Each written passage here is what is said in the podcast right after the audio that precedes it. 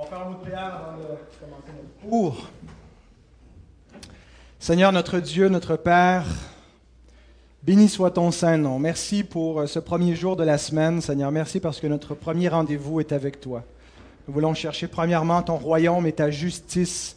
Nous voulons, Seigneur, mettre euh, tes ordonnances en priorité parce que tu as promis qu'avec euh, ces moyens de grâce, Seigneur, nous te rencontrions.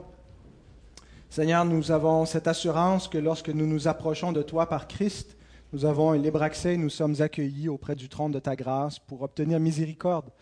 Et nous venons ce matin en ta présence, Seigneur, pour euh, t'adorer. Merci pour ce premier jour de la semaine, merci pour euh, ce libre accès. Père, on veut te demander de bénir ce temps que nous allons prendre avant le culte pour euh, étudier l'histoire, pour comprendre nos racines, pour comprendre d'où l'on vient. Que, Seigneur, par ce cours, nous puissions être édifiés par les éléments qui sont édifiants, Seigneur, dans l'histoire de ta providence, comment tu as gardé ton Église, ton peuple. Merci Seigneur Dieu euh, pour ce bâtiment. Merci Seigneur pour euh, tout ce que tes provisions dans ta sainte providence nous accordent. Et sois loué notre Dieu au nom de Christ. Amen. Alors bienvenue à tous. Cinquième cours sur euh, l'histoire de la Réforme. On est toujours avec Luther. Alors, euh, petite révision de ce qu'on a vu dans la dernière séance, euh, que j'ai divisé en quatre, quatre aspects. Oui, est-ce que tout le monde a bien coupé son, son téléphone? Moi, je l'ai fait. S'il vous plaît, mettez-vous en mode avion. Donc, si on recommence, ce n'est pas complètement du début, mais à partir du 31 octobre 1517, quand Luther a cloué ses 95 thèses.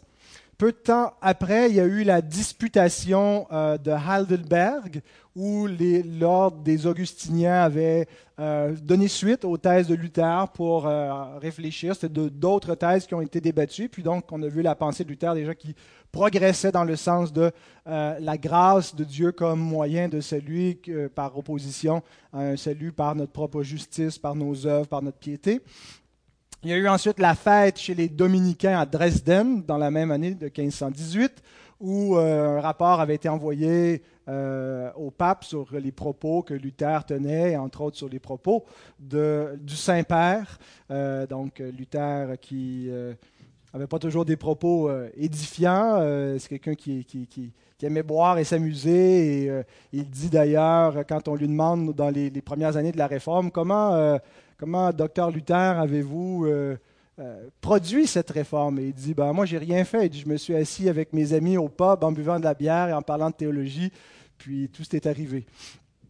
Euh, et donc, on a vu par la suite que Luther a été convoqué par, par Rome et que l'électeur Philippe de Saxe, l'autorité civile de laquelle Luther relevait, a plaidé pour que Luther soit plutôt examiné euh, dans la Saxe. Et donc, euh, ils ont profité de la diète de Augsbourg, diète impériale, pour euh, que Luther puisse être examiné par le cardinal Cajetan. Et il devait finalement simplement se, rétracter et dire qu'il renonçait à ses, idées et qu'il se soumettait à l'autorité de l'Église. Et Luther, lui, voulait qu'on euh, examine les choses qu'il enseignait plutôt que de balayer ça du revers de la main, puisqu'il croyait que c'était des doctrines bibliques. Et donc, Cajetan euh, lui a dit de ne plus se présenter devant lui. Euh, il devait en fait l'amener de bon gré ou mal gré à Rome, et Luther a pu échapper et retourner à Wittenberg comme un homme recherché. Donc, après l'échec de Cajetan pour amener Luther à Rome, euh, de gré ou de force. Euh, entre-temps, le pape avait euh, aussi une deuxième stratégie, c'était d'essayer d'amener l'autorité civile, c'est-à-dire Frédéric de la Saxe, Frédéric le Sage, de lui envoyer Luther ou de, de, sommer Luther de, de, se taire et de prendre son trou et d'être calme. Alors, le pape Léon X envoie Karl von Militz offrir la rose d'or à Frédéric le Sage. Et donc, euh, la rose d'or, c'était un ornement qui était béni par le pape, qui était donné pour honorer des souverains, honorer des sanctuaires. Et Frédéric, qui était un collectionneur d'objets religieux, qui avait la plus grande collection d'Europe de, reliques à l'époque, était intéressé par cet objet sacré. Alors, c'était, probablement un don, un prêt temporaire, parce qu'il devait se, promener, cette rose-là. Et ça donnait un, peu de, prestance à Frédéric. Alors, euh, il lui fait parvenir. Et Karl von Militz, euh, qui est envoyé par Rome, devait en même temps euh, rencontrer Luther et s'assurer avec lui qu'il, le, fasse taire s'ils ne peuvent pas l'amener à Rome et lui faire un procès en bonne et due forme, qu'il ait des garanties de sa part qu'il allait euh, se calmer. Alors Luther a rencontré euh, euh, Militz, accepte d'arrêter de, parler des indulgences, de cesser de, remuer le, trouble à l'intérieur de l'Église, à la condition que ses adversaires aussi se taisent.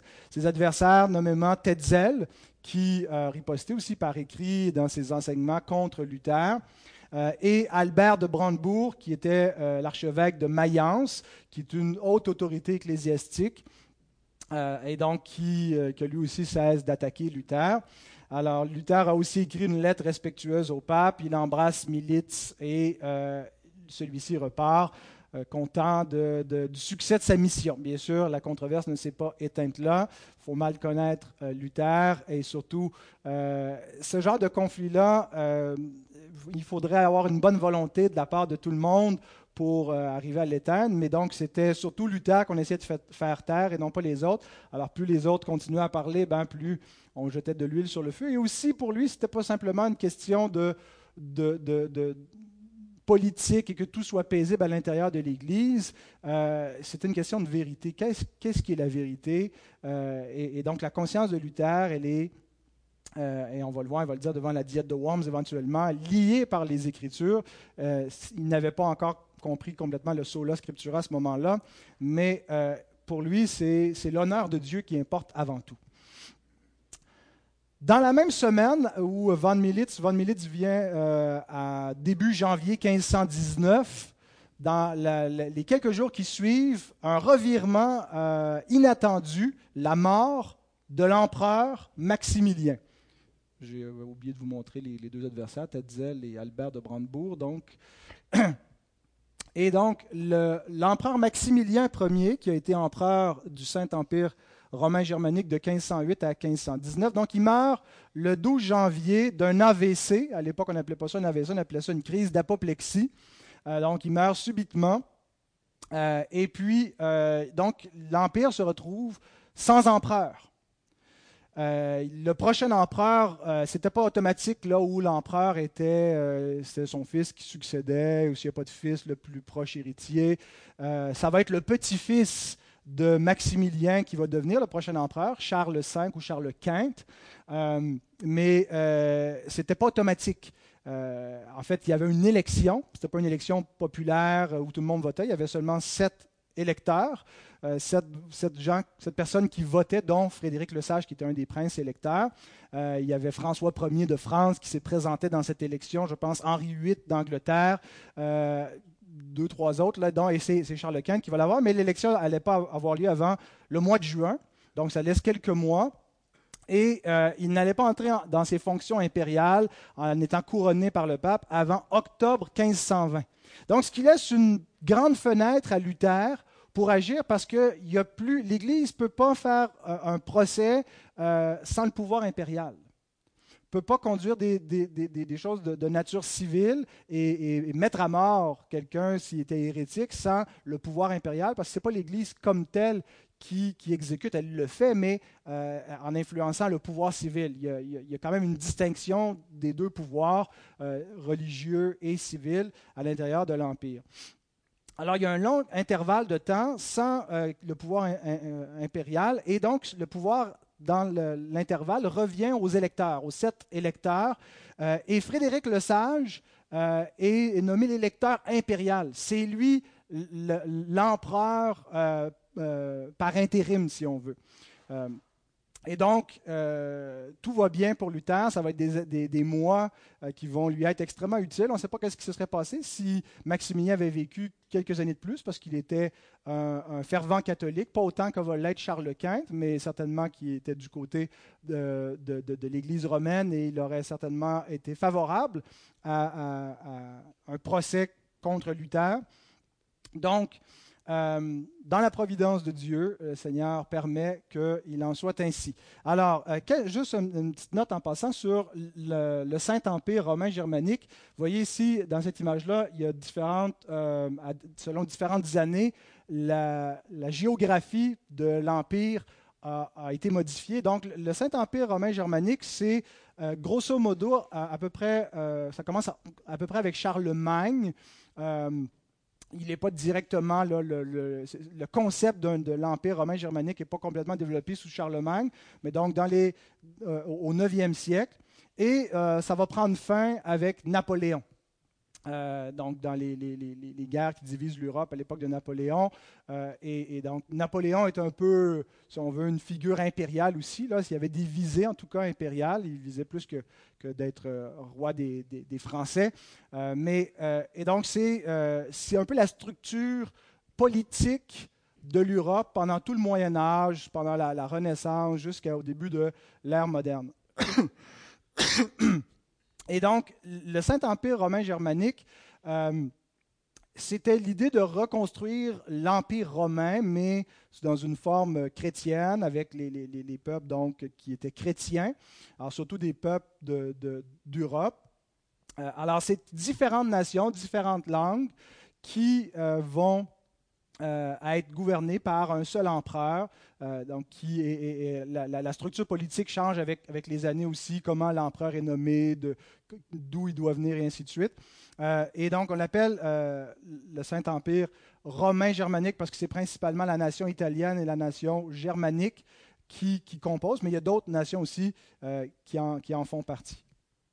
Alors, Luther va, pendant cette période-là qui lui est donnée, essayer de consolider euh, les acquis de ce qu'il a déjà fait et il va faire progresser la réforme. De plus en plus, il va voir qu'il y, a un rôle pour faire un ménage dans le temple, un ménage dans l'Église, et il, interprète de plus en plus aussi cette période de l'histoire comme étant la dernière. Le pape va le voir progressivement comme, comme étant l'Antichrist, euh, et que c'est comme le réveil de la fin des temps. Euh, il y a vraiment probablement euh, une eschatologie particulière qui anime la pensée de Luther à, à cette époque-là. Alors, pendant l'hiver 1519, Luther ouvre euh, un poste pour un professeur de grec à l'université de Wittenberg.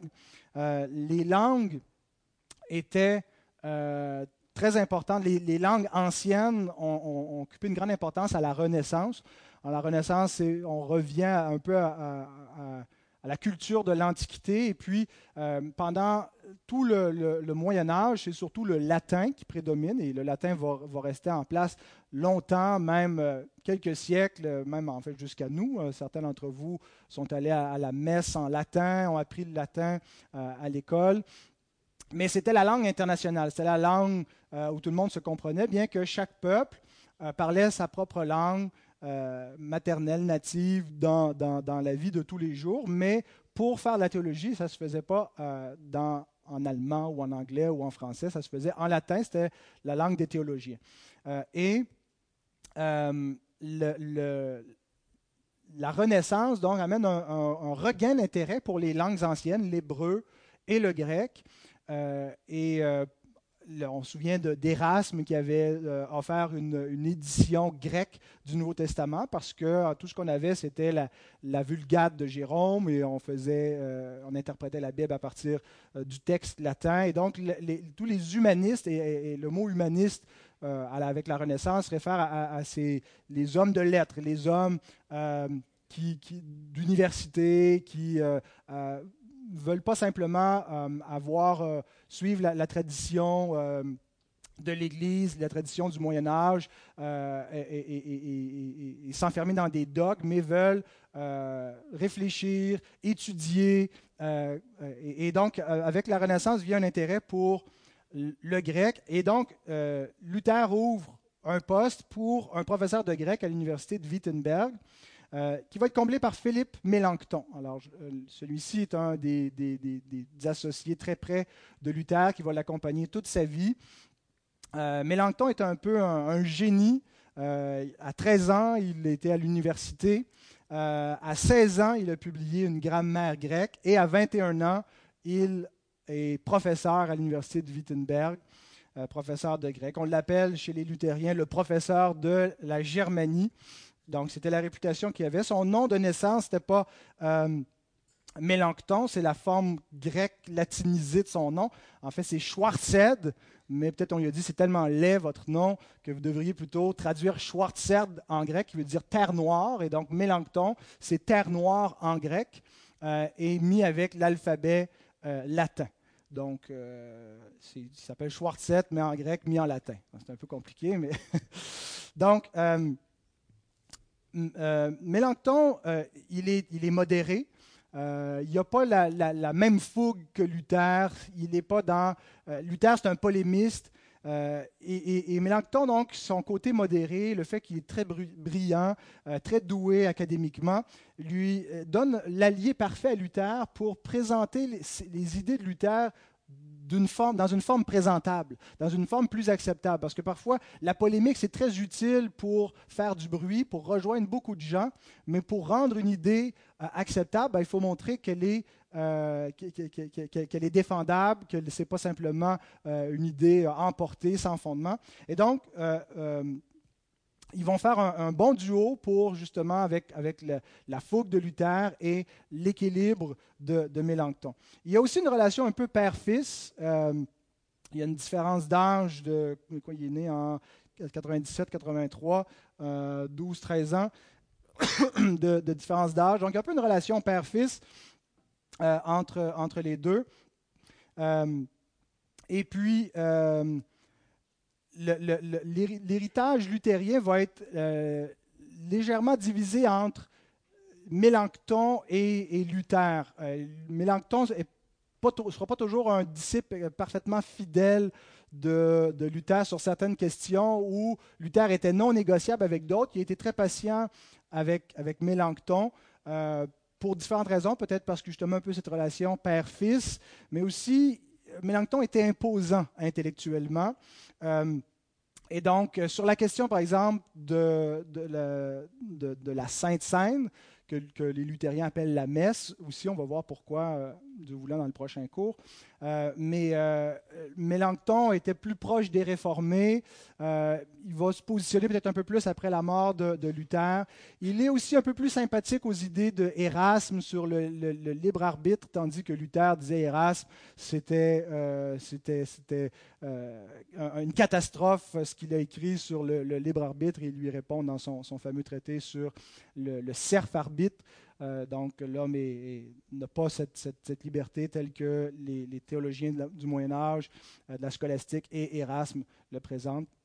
Donc, euh, personnage important pour la réforme. Un autre aussi, jusqu'à présent, qui était l'associé de, Luther, je n'ai pas trouvé d'image beaucoup plus claire, mais Andreas Rudolf Bondenstein von Karlstadt. C'est plus simple de simplement réduire Andreas Karlstadt qui est le collègue principal de Luther euh, jusqu'à l'arrivée de Mélenchon. C'était lui qui était son vis-à-vis.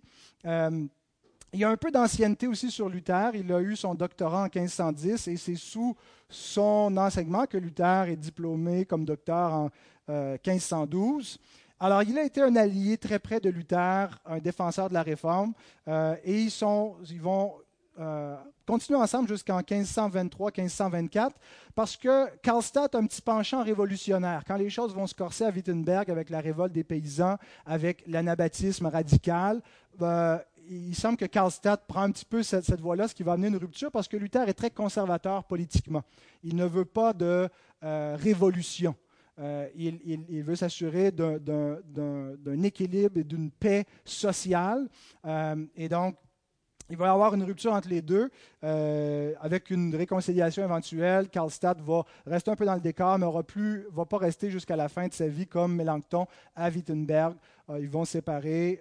il, va, il va revenir même en refuge à un moment donné. Il va être hébergé chez les Luther, mais en se ralliant au moins euh, euh, passivement euh, à, la, cause, sans, en délaissant ses idées révolutionnaires. Donc on voit sur l'image les iconoclastes qui sont là, et puis Karlstadt était un de ceux qui animait ça quand il va à la révolte à Wittenberg. Il faut venir casser les, statues, enlever les portraits, briser les vitraux. Ben, c'est ce que représente cette icône-là, et Karlstadt était un des, meneurs de, de, cette pensée. Il voulait amener la réforme plus loin, mais peut-être de manière trop radicale, trop pressée. Je pense qu'il y avait ce besoin d'éventuellement séparer davantage l'Église de l'État pour faire comme les réformateurs magistériels, Luther, Calvin, qui ont travaillé de pair avec les magistrats civils euh, pour réformer l'Église. Mais euh, les choses se font, se font par étapes et euh, en allant trop vite, ben, il y avait vraiment le danger de compromettre la réforme. C'est en tout cas l'opinion de, Luther concernant les tendances révolutionnaires de Karlstadt.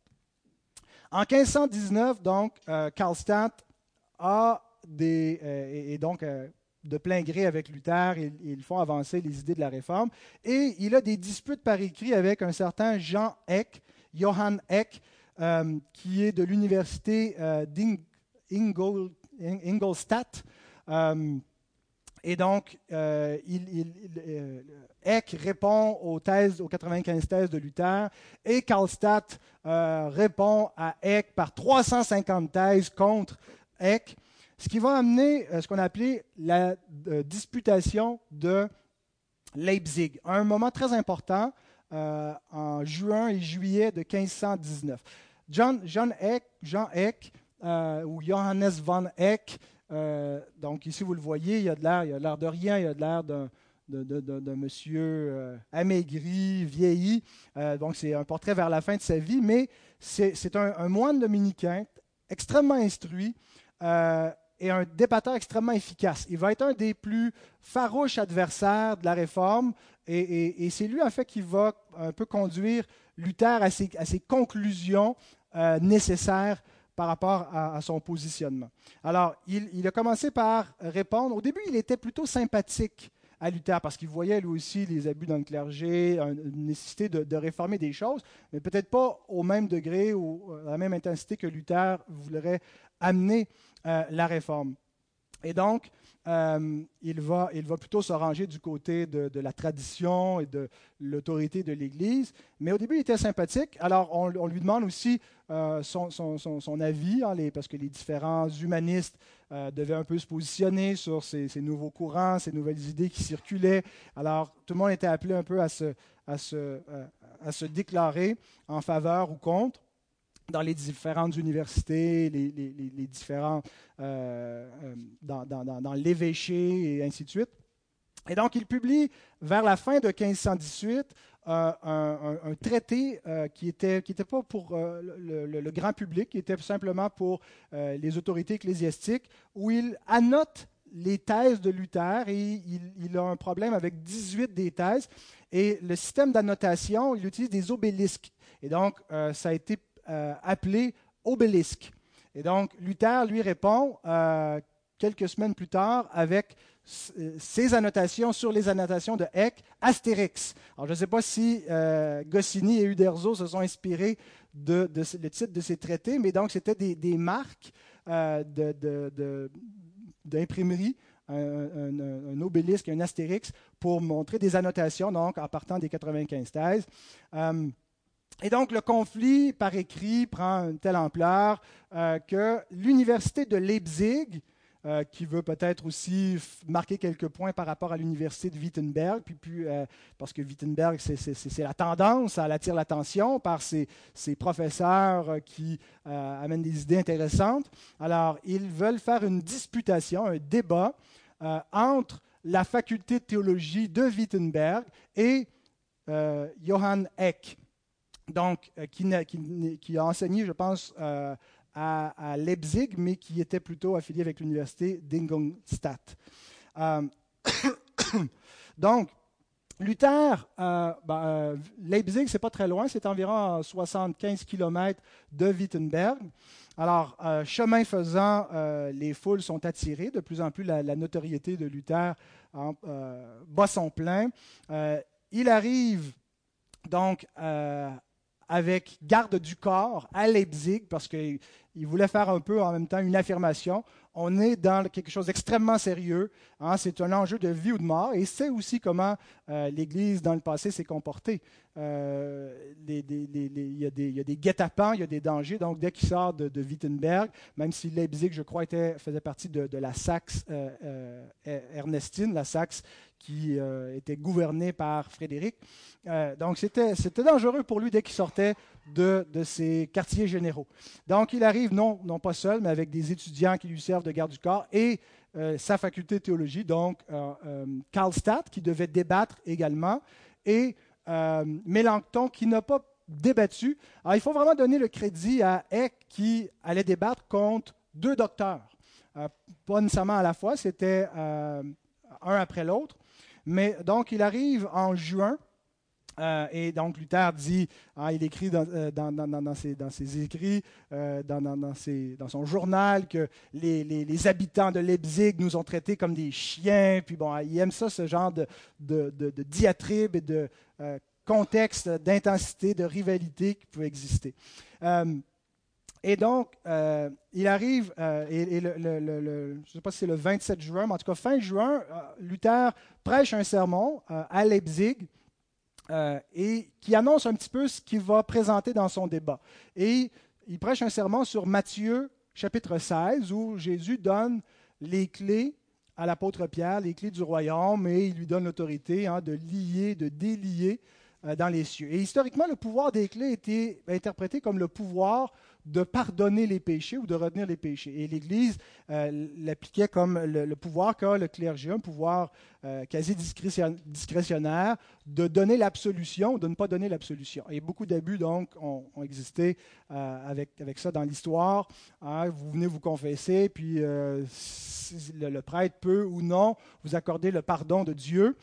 et donc, Luther dans son sermon, montre que ce n'est pas, pas la bonne façon de comprendre Matthieu 16 que euh, ici, Pierre représente l'Église et ce n'est pas dans sa, capacité papale euh, qu'il a le pouvoir de, de, pardonner ou pas, mais c'est l'Église comme telle que le pouvoir, c'est un pouvoir qui appartient à tous les croyants. Parce qu'en fait, ce n'est pas le pouvoir de dire je pardonne ou pas, mais c'est le pouvoir de déclarer ce que Dieu a déjà déclaré.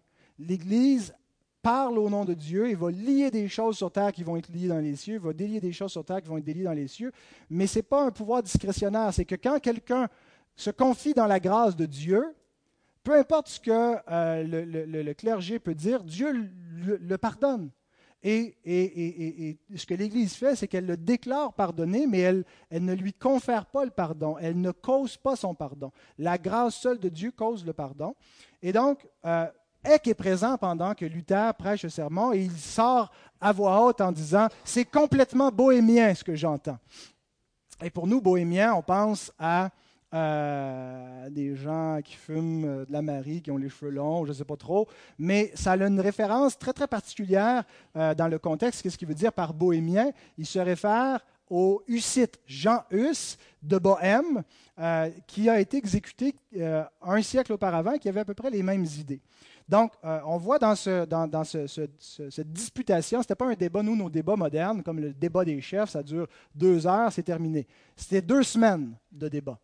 Euh, et donc, c'était vraiment une dispute, une argumentation entre théologiens devant public et devant le duc Georges de la Saxe-Albertine, la Saxe qui est séparée en deux, donc qui est le cousin de euh, Frédéric. Alors, il était euh, présent au débat avec, il devait y avoir aussi d'autres juges qui devaient trancher qui a remporté le débat et euh, quelles sont les, idées que, que, nous approuvons. Et l'Université de Paris devait aussi, il y avait des représentants pour déclarer qui avait remporté le débat. le débat entre Karlstadt et Eck,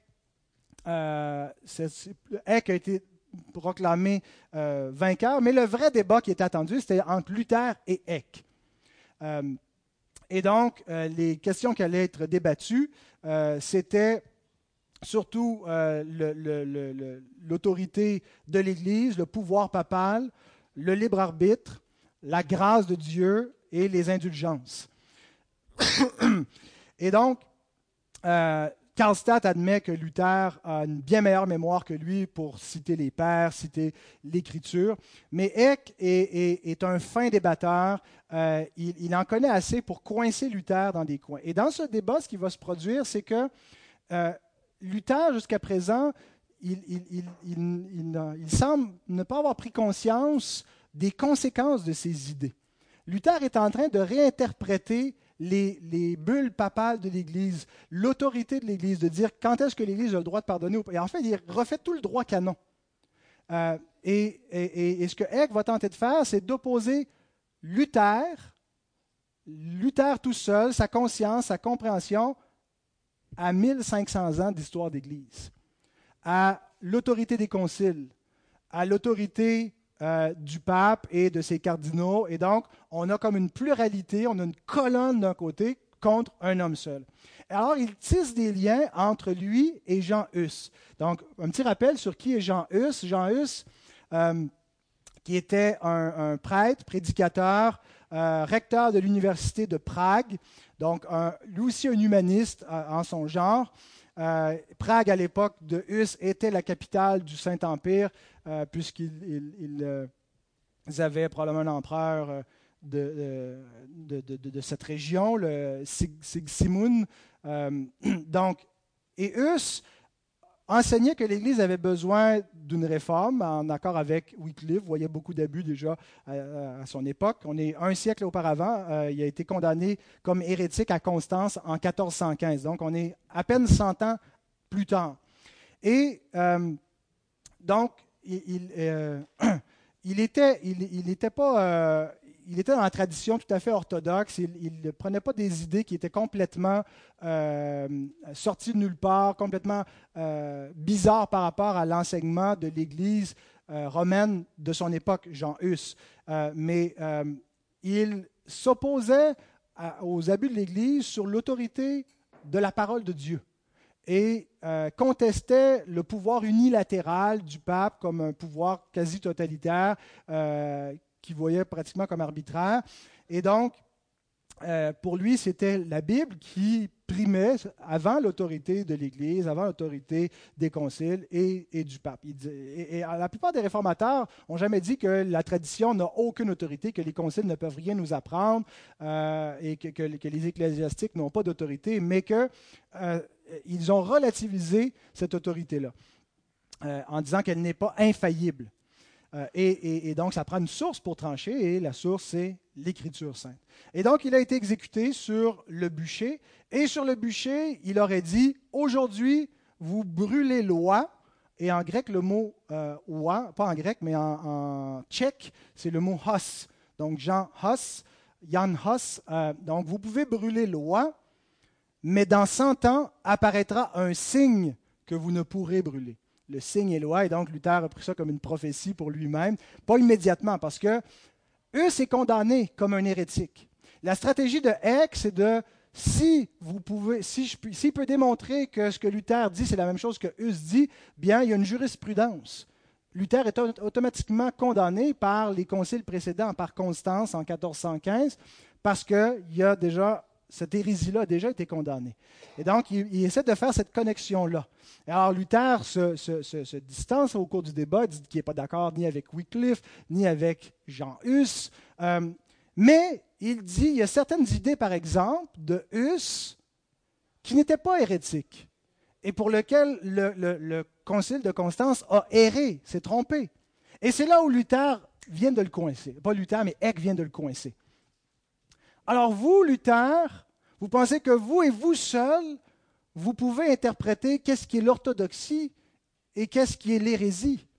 Et donc vous dites que le concile de Constance s'est trompé, que l'Église s'est trompée, que le pape n'a pas le pouvoir et on devrait se fier qu'à votre conscience. Et c'est un argument qui est très, très fort et, souvent on l'entend encore aujourd'hui. Euh, des gens, donc, quand ils commencent à examiner ces choses-là, se disent Mais où était la justification par la foi seule avant Luther? Et là, est-ce qu'on est en train de suivre un seul homme? Euh, alors que l'Église est la colonne et l'appui de la vérité C'est un argument qui est quand même persuasif.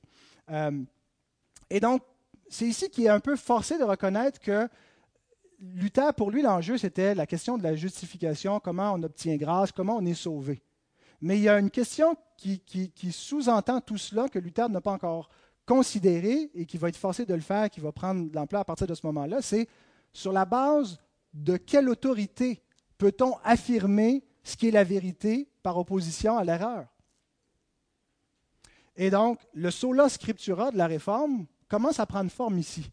Luther a besoin de s'appuyer sur une autorité. S'il ne peut pas s'appuyer sur, les conciles, euh, et, il s'est dit qu'ils ont erré, qu'ils sont, faillibles par moment, bien, euh, il, lui faut autre chose. Bien sûr, l'Église croit aussi à l'autorité, l'Église catholique croit à l'autorité de la Bible, mais elle croit qu'elle a, elle, seule, l'interprétation infaillible de la Bible. Alors, Eck dit tout ce que vous dites, finalement, c'est Hussite. Et à ce moment-là, le duc Georges déclare Ah, c'est la plaie Parce qu'il faut savoir qu'une fois que Jean Hus a été exécuté, les Hussites, ses supporters à Prague, se sont révoltés. Eux, ils étaient, ils étaient mécontents. En fait, Hus est un, héros national chez les, Tchèques.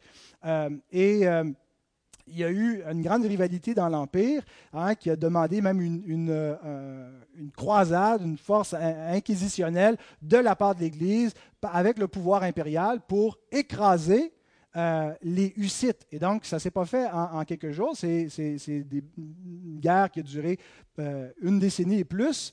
et donc, le peuple germain a en tête que les Hussites, ça a été un paquet de troubles, ça a été une révolte. Et donc, pour, pour, le duc Georges d'entendre que ce que Luther est en train de nous dire, c'est ce que les Hussites disaient. Alors, vous voyez comment tout ça est un peu connecté. Ce n'était pas aussi simple euh, d'arriver, de dire, bon, on va examiner, hein, on va ouvrir nos Bibles, on va voir ce que la Bible dit. Hein, il y a tout un contexte euh, social qui entoure ces questions-là avec ses précédents. Et donc, euh, voilà, le, débat prend fin. les L'Université de Paris a refusé de proclamer un, vainqueur. Les euh, Leipzig plutôt donné euh, raison à, Johann Eck.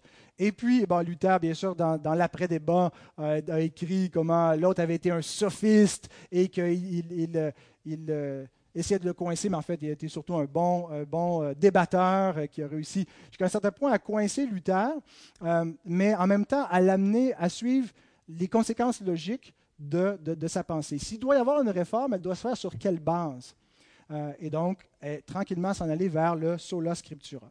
Donc, après le débat, il y a encore une rivalité, bien sûr, qui, a continué. Luther euh, euh, a continué à débattre Eck par écrit, mais aussi vice-versa. Eck publie dans la même année de primatu petri, de la primauté de Pierre, en réponse à l'argument de Luther en réponse au sermon de Luther pour montrer, non, non, la façon qu'il faut comprendre Matthieu 16, c'est la primauté de Pierre. Pierre euh, a reçu le pouvoir des clés. Quand Pierre meurt, bien, il y a une succession apostolique. Le pouvoir des clés est donné comme ça d'évêque de Rome en évêque de Rome, puisque la tradition croit que Pierre euh, aurait été évêque à Rome. C'est ce, pourquoi il n'y a aucune euh, évidence. Luther, et donc, il a, Eck a publié plusieurs autres écrits. il n'était pas le seul. Il y avait aussi euh, un certain Jérôme euh, euh, M. Jérôme, où est-ce que j'ai ça dans mes notes? Jérôme M. Serre, qui était le théologien de l'Université de Leipzig, probablement l'organisateur du débat. Alors, ils sont les adversaires de Luther, ils publient des choses pour s'opposer à lui. Et Luther et ses associés répondent, et, donc Luther, dans ses écrits, appelle euh, Eck docteur So, docteur Parr, ou il appelle le Parr d'Ingolstadt. Euh, mais nous, quand on lit les, écrits de Luther, on a l'impression qu'il est le seul à avoir cette diatribe-là. Mais ils s'insultaient mutuellement comme ça. Euh, il l'appelait aussi, il faisait la contraction entre docteur et Eck, il l'appelait Dreck, ce qui veut dire saleté en allemand. Euh, il, répond à euh, un, traité intitulé Sur la papauté à Rome contre le papiste le plus célèbre à Leipzig, ou au bouc de Leipzig, parce que sur l'armoirie de Leipzig, il y avait un bouc euh, dans les, armoiries, donc il lui écrit directement au bouc de Leipzig. Alors, il y a un site, si ça vous intéresse, s'appelle The Lutheran Insulter. Tapez ça dans Google et c'est des centaines d'insultes tirez des écrits de Luther, vous avez toujours la référence et ça, il y a un bouton, c'est Insult Me. À chaque fois que vous cliquez, Luther vous insulte. Comme ça, c'est des belles insultes raffinées. Euh, donc, voilà. Alors, près d'un an après le, débat, euh, Jean Eck se rend à Rome pour continuer euh, la, poursuite du procès contre Luther et il obtient du pape Léon X une bulle papale. Alors, une bulle papale, ça vient du latin bulla, qui veut dire décret. Un décret papal, les papes, donc, occasionnellement écrivent des, décrets. ils parlent ex cathedra.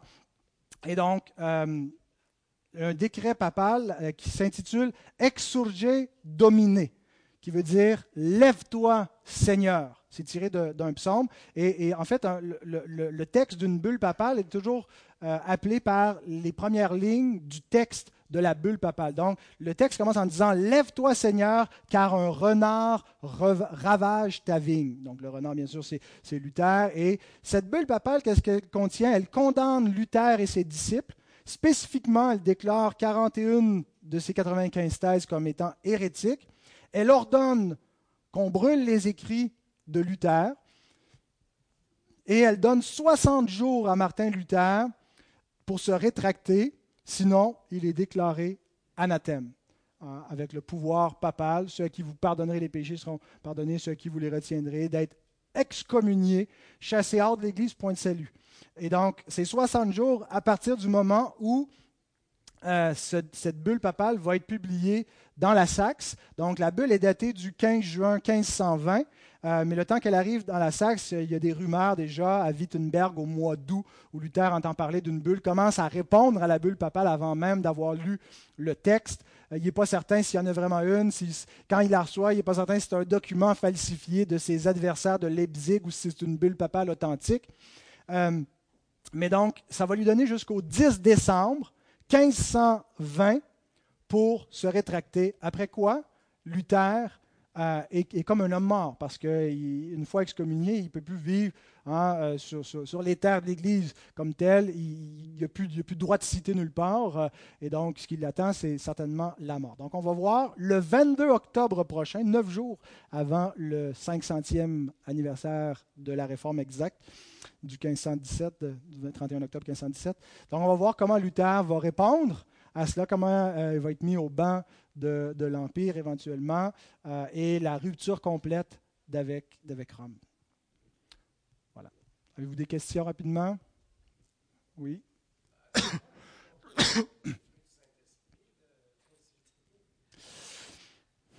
Il va dire des choses bien pires que ça, Luther. C'est sûr que euh, c'est pas toujours édifiant. Des fois, bon, il y a aussi un peu d'humour dans, dans, ces choses-là. Il faut remettre ça aussi dans le contexte. C'est la façon de se parler. Euh, je pense que nous, on, a, on est tombé dans l'autre extrême, là, où on est hyper.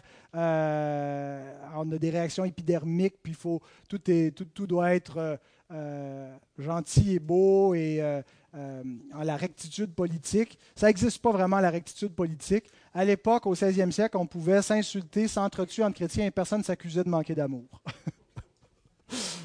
Mais non, c'est sûr qu'on ne dit pas qu'on canonise pas Luther. Il y a des choses qu'on dit qu'il dit qui sont qui, pour lesquelles il va venir en jugement. L'Écriture nous dit de prendre garde à toute parole vaine qui sort de notre bouche. Mais je pense qu'il ne faut pas seulement l'analyser sur euh, ses, sautes d'humeur et ses paroles grossières qu'il peut dire.